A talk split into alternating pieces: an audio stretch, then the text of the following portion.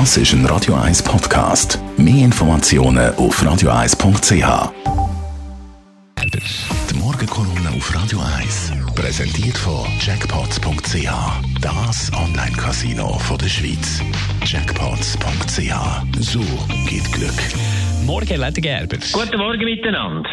Man kann ja in diesen Zeiten über nichts anderes reden als über Corona und Massnahmen und weiß ich was. Und manchmal weiß man gar nicht mehr, wenn man so glauben. Die, die Informationen sind derart widersprüchlich. Die einen, die sagen, es ist wirklich nur wie eine Grippe, es kann nichts passieren. Und die anderen, die sagen, es ist noch viel schlimmer, wenn Dünder endlich den totalen Shutdown machen, ab, absolutes Ausgehverbot und so weiter. Da ist es umso wichtiger, ein paar Sachen wieder zusammenzuheben. Etwas ist ganz entscheidend in dieser Unsicherheit, dass man Transparenz herstellt. Und da muss ich sagen, da bin ich nicht ganz glücklich über äh, die Informationspolitik vom Bund, obwohl sie das schambar gut gemacht haben bis jetzt. Und es ist auch gelungen, die grossen Wellen rauszuzögern, damit das ganze Gesundheitssystem nicht kollabiert. Aber ich bin gar nicht einverstanden und zufrieden mit dem, dass man immer jeden Tag sagt, so viele neue Fälle sind wieder passiert, ohne dass man das in Relation setzen zu der Anzahl Tests.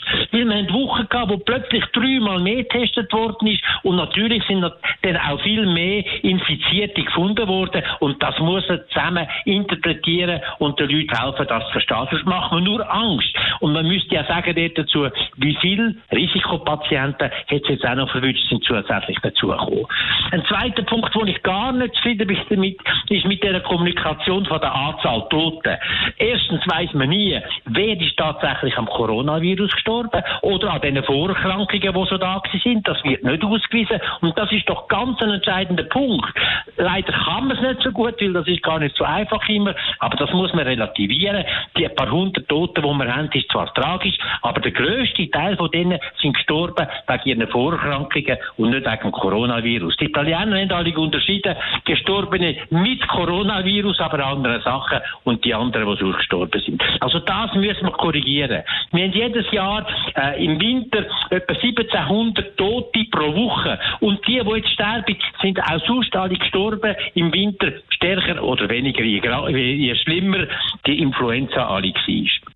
Es ist Zeit, dass man wirklich jetzt auch anfängt, den Ausstieg zu planen. Weil Konsequenzen sind dramatisch. Was man jetzt gemacht hat, ist, dass man die grössten Risikopatienten, die ältesten Leute mit den Vorerkrankungen, äh, unglaublich geschützt hat. Also etwa 10% von der Bevölkerung hat man geschützt und 90% eingesperrt. Das wird so nicht mehr gehen. Man muss den Ausstieg einfach machen. Viel gezielter auf die viel gezielter auf die Risikogruppen hin und nicht einfach in der ganzen Breite. Weil die Menschen werden das mit der Zeit nicht mehr akzeptieren, auch wenn man nach Solidarität ruft. Das wird irgendwann nicht mehr gehen. Und man muss auch schauen, dass der Arbeitsplatz besteht, bleibt das Einkommen, Kind und Eltern wieder können sich bewegen und da die ganzen grossen Probleme können vermieden werden.